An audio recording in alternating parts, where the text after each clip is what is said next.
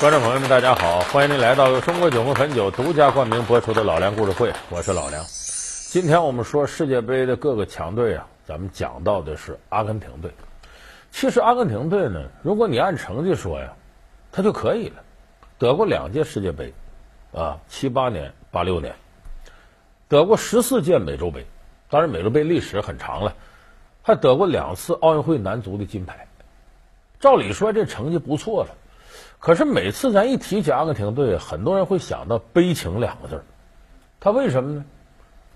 阿根廷队本身是世界第一流的强队，得了两届世界杯冠军之后呢，从八六年他出了个大英雄马拉多纳。那么之后每届世界杯，阿根廷队都是夺冠的热门。可是，在那之后再就没染指过世界杯，有时候成绩很惨，连小组都出不了线。所以很多人呢，一想起阿根廷队呢。就用悲情两个字儿，那么说，有一个歌曲是最能形容这种状况。每当阿根廷队被淘汰，这歌的旋律就会响起。这歌名叫《阿根廷》，别为我哭泣。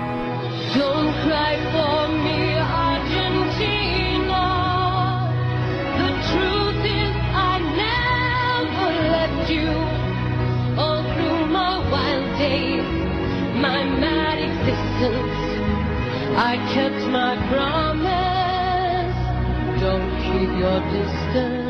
可能很多人都知道这首歌曲。这个歌它的主旨呢，是慨叹主人公命运的悲惨。那为什么说阿根廷这个别为我哭泣这歌不适合阿根廷队呢？因为阿根廷队可不是跟命运抗争，最后命运太残酷造成的他的失败。他这些年没延止世界杯，很大程度上是自个儿作的。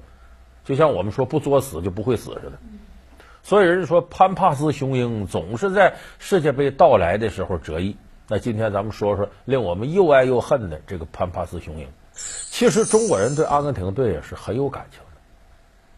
当然，这跟八六年马拉多纳这个人名气太大了。你看贝利，贝利那个时代还没有电视转播呢，就起码我们是没看到这个。但是，一九七零年墨西哥世界杯那届才开始有电视转播。而那时候贝利已经基本过了他高峰期了，所以我们对贝利如何伟大吧，好像印象也不深。可是马拉多纳作为我这个岁数的人，那可是眼见了他了不起的。